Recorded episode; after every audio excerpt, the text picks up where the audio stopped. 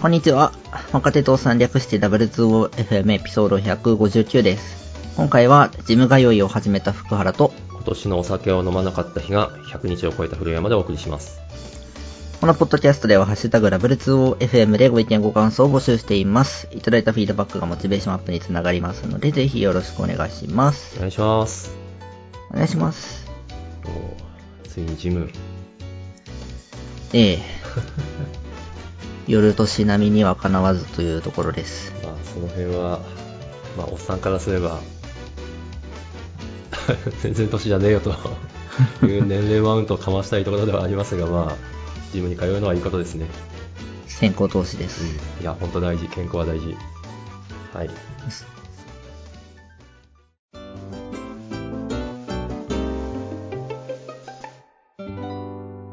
そんなところで、とりあえずいただいたツイッターのフィードバックをちょっと紹介しましょうか。よし。はい。えー、いっぱいいただいてます。えっと、まず、はじめ浜田さん、えっと、第159回拝聴両じじさんのおすすめの、リターン・オブ・ザ・オブ・ラディン、謎解きが好きな息子とプレイしようと早速購入。二人でちょっと進めましたが、私とゲーム良い。息子は FPS のゲームとかしてるので強いんですよね。というコメントいただいております。ありがとうございます。ありがとうございます。いや、すごい。りょうりくんの影響でゲーム買った。ういや、これは僕は実況で見たんですけど、うん確かにめちゃくちゃ難しい。あ、そっか、実況見るのわかんのか。ああの、私、このコメント見るまで、酔うタイプのゲームなんだっていうことすら知らなかった。まあ、そんなにアクションするわけじゃないですけど、うん。 3D でいろんなとこ細かく見てくんで 3D、画面用意しやすい人とかはあーダメかも。なるほどね。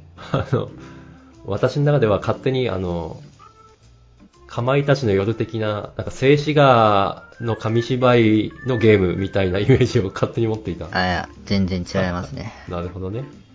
家族のコミュニケーションになっていれば、本当何よりです。ということで。確かに。はい。では次、えっ、と、秋山さん、経営秋山さん。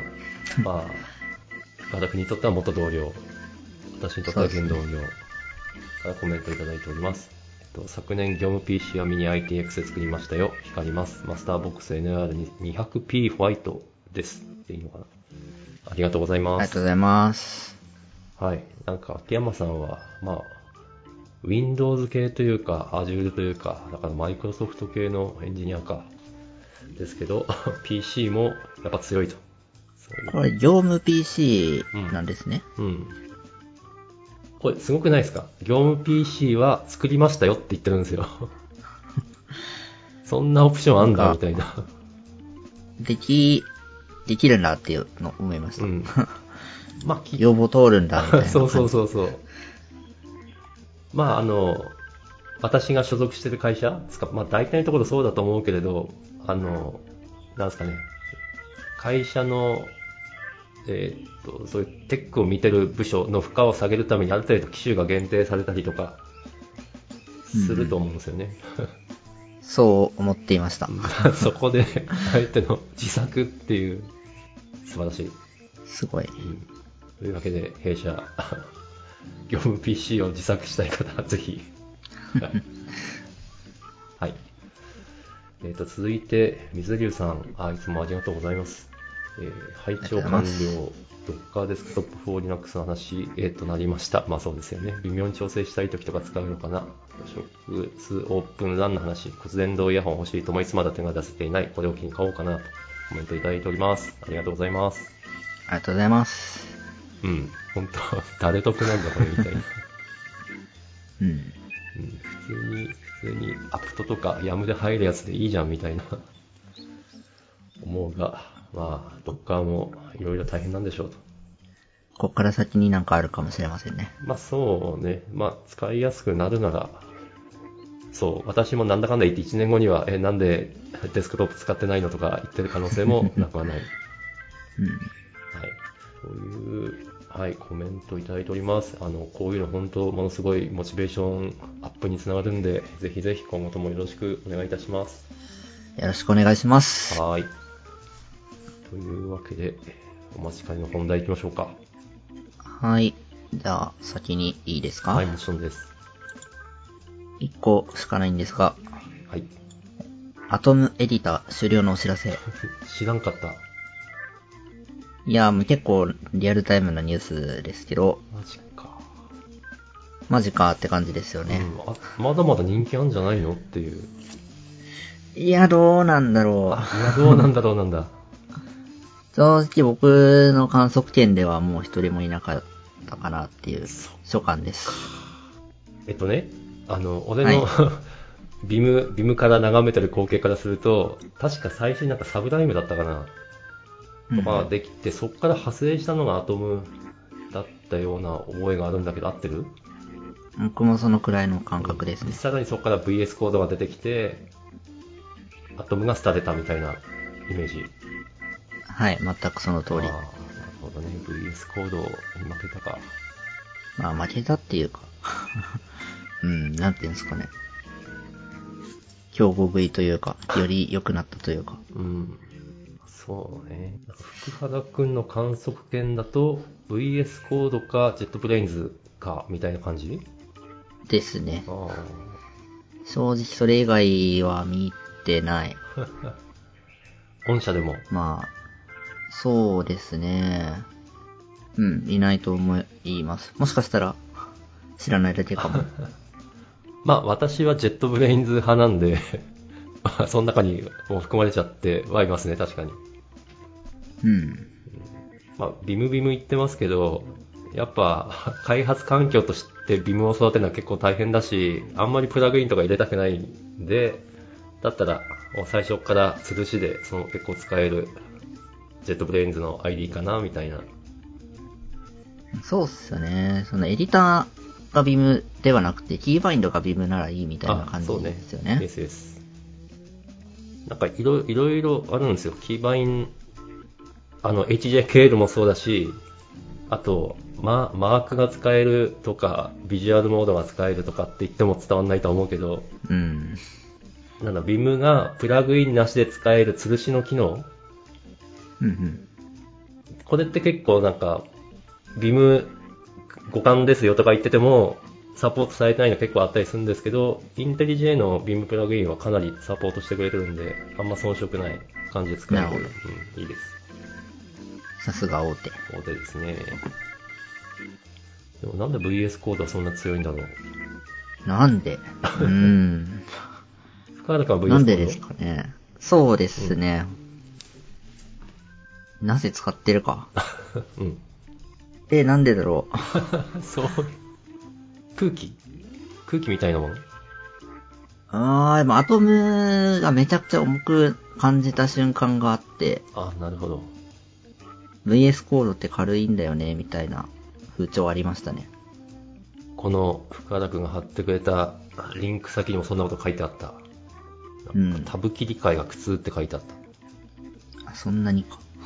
なあ、僕、どうなんだろうなそこまでではない うーん、いつ変えたんだろう。割とシームレスというか。なんか保管がすげえぜみたいなのが VS コードの売りだったかなというイメージが。 あはあか。でもそうだよね。保管って、でも他のエディターもプラグイン入れればやるじゃんみたいに俺は思っていた。あ、そうっすね。まあ、僕そんなにエディターにこだわりない派なんで、そこまで VS コードを使いこなしてるかというと疑問なんですけうど、ん。うーん。プラグインとかうん。こう誰かの環境を真似したいってなった時に、やっぱみんなが VS コード使ってて、うん。みんなが VS コードのプラグインを紹介するんで、うん。自分も VS コードの方が楽とか。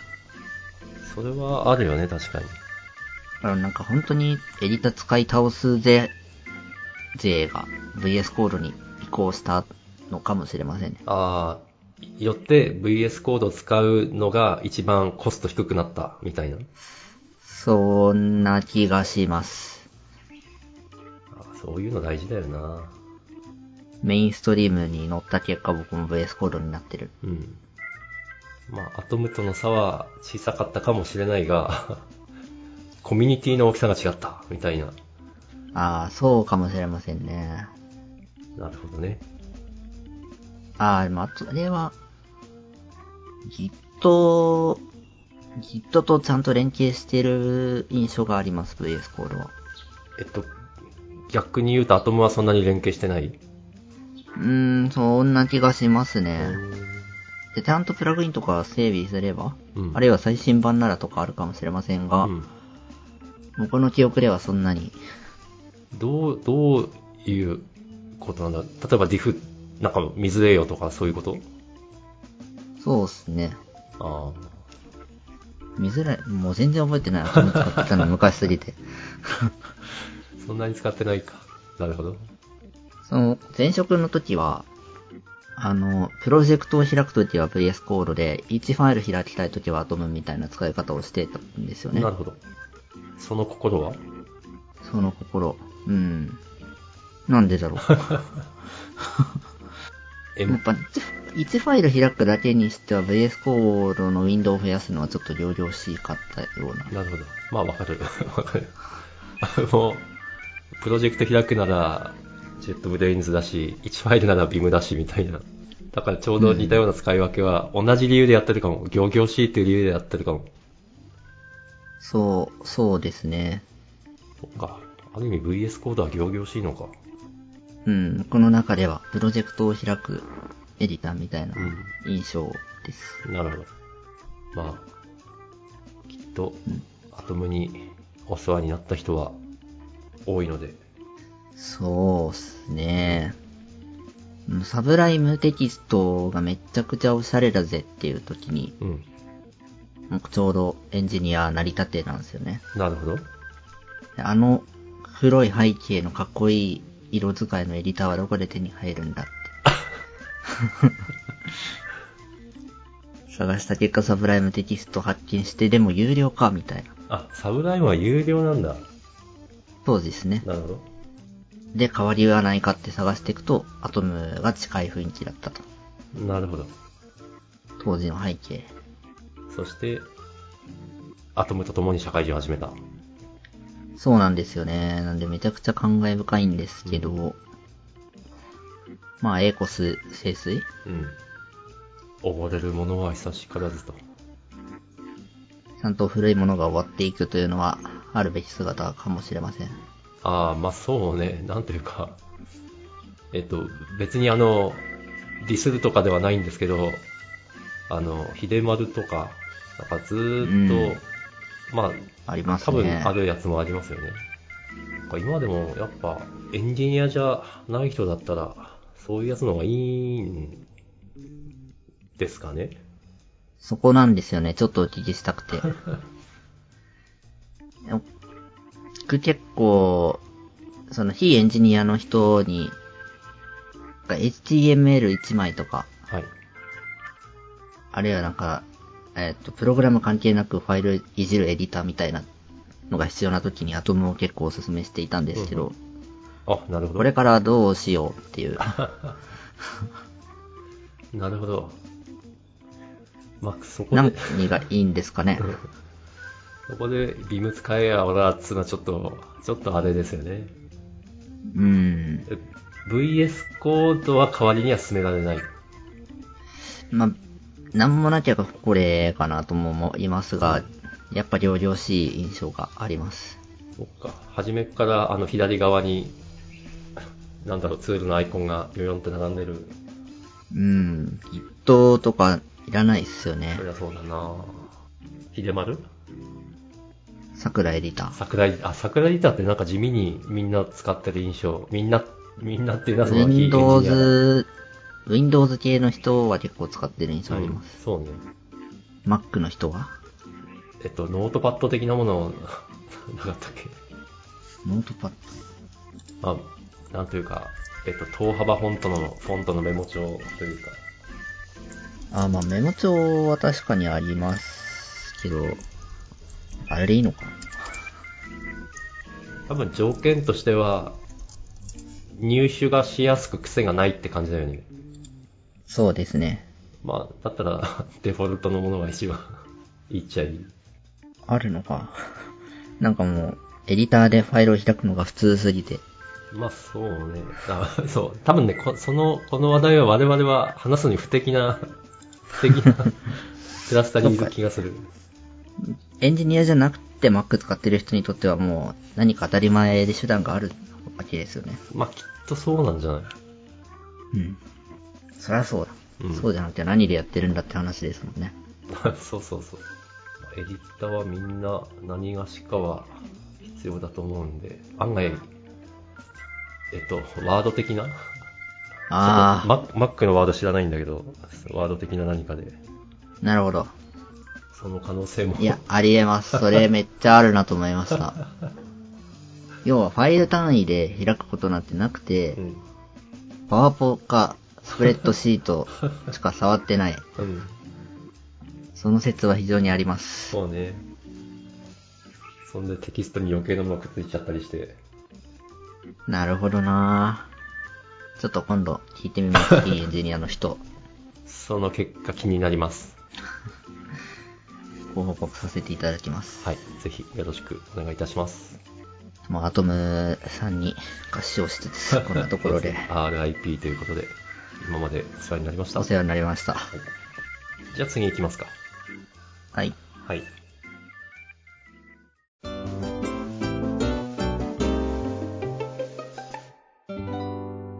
じゃあ私からネタ1個ですが、VPS。VPS ってご存知ですうーん、なんかサーバ ー、そうね。VPS でググると、まあ、出てくるのはバーチャルプライベートサーバーと。そうですね。まあ、まあ それが、まあ、なんというか当たり前だと思うんですけど、えっと、私が今言った VPS は違くて、バーチャルポジショニングシステム。うんうんうん。まあ、類似するものとしては GPS。えっと、なるほど GPS なんだっけえっと、グラウングラウンドでいいのかなグラウンドポジジオショニングメシトステリムックとか。あ、うんそっちか、ジオメトリックかな。うんまあ、そっち側の話です。えっと、もっと、グローバル。ルポジショニングシステムです。グローバル、あ、グローバルか。うんグローバルね。はい、なるほわど。かった間違った知識を広げず済ん だ、はい、なので、まあ、位置情報関係で雑に伝えれば AR の大規模版とうんうん。いう印象ですで、えっと、なんで話題にしたかというとニャンテックあのポケモンポケモン GO のニャンテックが、えっと、5月24日にライトシップサミットというのをやっております。でうんうんうん、その場で、まあ、いろいろテクノロジーの発表をしたらしいんですけど、えっと、その中にライトシップ VPS というのが含まれていたと。で、これのなんかデモが割と、なんかすごかったんで、ああ、いいなと思って紹介しております。えっと、位置情報うん。えっとそ、のバーチャル空間上での位置情報。バーチいや、えっと、現実空間上での位置情報かな。うーえっん。と、AR ってオーグメンテッドリアリティなんで、まあ、現実に何かを追加するですよね。はい。で、えっと、もん問題というか、えっと、AR って普通は、まあ、現実の画像を解析して、これは建物なんだから、まあ、例えばですよ、建物なんだから、えっと、この後ろを通る物体は、えっと、見えないようにするとか、えっと、バーチャルに何かを追加するとしてあ。とかをやるなるほとど、さらに立派に見えるわけですけれど、それをあのメガネとか、そういう AR グラス的なもの単体でやるのは難しいらしいんですよ。ーうんうんうんまあ、ちょっと私の浅い理解ですけど。で、そういうのを可能にするためには、現実の世界の、そういうランドマーク的なもの、まあ、ビルとかそういうものも、ちゃんと正確にマッピングされたデータが必要であると。うん。うんうんうんうんそれをやることによってその回り込みであるとかもうすごいよりあとはビルにく広告をくっつけたりとかそういうのをよりなよるりほど自然にできるとでまあちょっとあの 貼ったこのニャンテックライトシップ VPS で表参道未来都市っていうのをまあよかったら見てほしいんですけど結構面白い映像、ちょっと後で見ます。はいい、や、でもなるほどですね。うん GPS の親戚というのが分かりました。そうなんですよ AR も真剣にやろうとすると GPS 的なことをしないといけないっていう計算リソースを外に置こうってことですね。そういう、あ、そういう理解でもいいのかなそうですね。なるほど。うん。で、なんだろう、えっ、と、私の中ではこれは早いか遅いかの問題でいつでは実現すると思ってるんですよ、うんえっと、例えばなんか世の中ってあの触んなくていいものむしろ触ると害があるものって結構多いという思ってるんですねたとえ例えば看板一番 わかりやすいのは看板であんなもの普通触れないし触って壊されても困るしみたいなうんうんそういうのって絶対バーチャル化していくと思うんですようん。おー、その場に置かない。うん。あと、もっと言えばビルの外壁とか、古くなっちゃうし、そんなもんバーチャルです。どうせあとビルの2階以上なんて触れるわけないし、そういうの全部バーチャルで装飾してもいいんじゃねみたいななるほど。思うんですよね。だから、早いか遅いかの問題でいつか来るものを、今、ニアンテックが近くに引き寄せようとしてると思ってます。ちなみになんか、ニアンテックだけじゃなくて、Google とか Apple とかもやってるらしい。私は iPhone ユーザーじゃないんでわかんないんですけど、なんか Apple のマップが近いことやってるという話を 風の噂で。いやー、知らないなそっか。まあなんか、なんだろうな。地図、地図の、何、えっと、ディレクションというか、え、なんだ、えっと、方向案内するときなんかこう、贅沢な感じで、うんうんうん。なんか AR 的な何かが浮かんで案内してくれるとか。まあいいですね。地図読めない人はこれの方が。うん、そうそうそう。人間の直感にはすごい、なんでしょうね、いいあの、なんでしょうね。今のスマホとかって、現実のメタファーなんですよね、つって、 通じるからむ。む。あの、基本的に平面なんで、平面、平面上にあるもので、えっと、あなんだろうな、人間の周りにあるものって基本的には立体じゃないですか。立はいでも、スマホの中では本当はそれ正確には再現できないから、なるべく、えっと、でもこれは、これの、と高価なものだよと。えっと、具体的に言うとなんだろうな。わかまあ、例えばマイクマイク、 今目の前にありますけど、これも立体じゃないですか。立体ですう。ん、でも、えっと、マイクと同じ機能を持つアプリを表すためにマイクのアイコンって作るじゃないですか。はい。あれはマイクのメタファーなんですよ。うん。だマイクっていう機能を推測させる何かをスマホの画面に合わせてデザインしている。うん。だから、えっと、推測力が必要なんですよね。うんうんまあ、そこはあまり推測力いらないかもしれないけど、いるのは確かで、でもそれが AR で表現できればほぼほぼいらなくなる。伝わってうます、ん。 うん。うん。えっと、要するに立体の方が、えっと、なんだろうもはやメタファーというよりはもうそのものになると。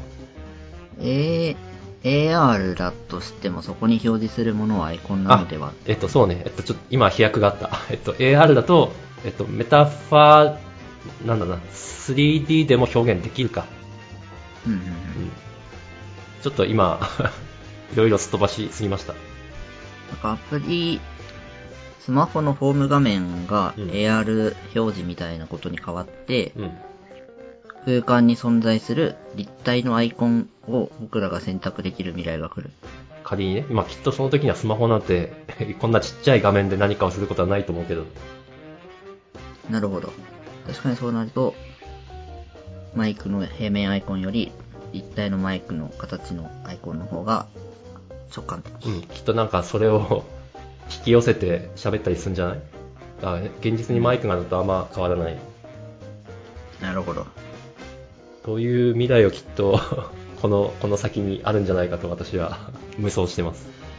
うんうんうんうんはい、というわけで、えっ、と、 えっ、と、バーチャルプライベートサーバーじゃではない VPS、ぜひ、ぜひ皆さんも注目してみてください。これなんで同じリアクションにするんですかね。 それは多分あの欧米人の3文字略語好き好き好き好きすぎる問題に起因するのではせめて被らないようにしてほし い。しかも同じ技術畑で同じ、被ぶさないでほしいですけどね潰。しに来てる まあねそうね 推測しようがないねうん。これは VPS だけじゃなくて、ライトシップっていうのもつけて正式名称をえっと、ニアンテックが出してるやつはそう。ただし、あーなるほど Google とか Apple もやってるんで、やっぱり VPS っていう故障はある。うん。よくないですねう。ん、まあ本当、 コンテキストによって言葉の意味が変わるのは、まあまあ、しょうがないんで。まあね、ちょっとね、コンテキストが近すぎるけどね。うん、そうですよね。はい。もうそれは人類の限界ということで。はい。っていうくらいで、まあいい時間ですかね。はい。はい。じゃあどうもありがとうございました。ありがとうございました。お疲れ様でした。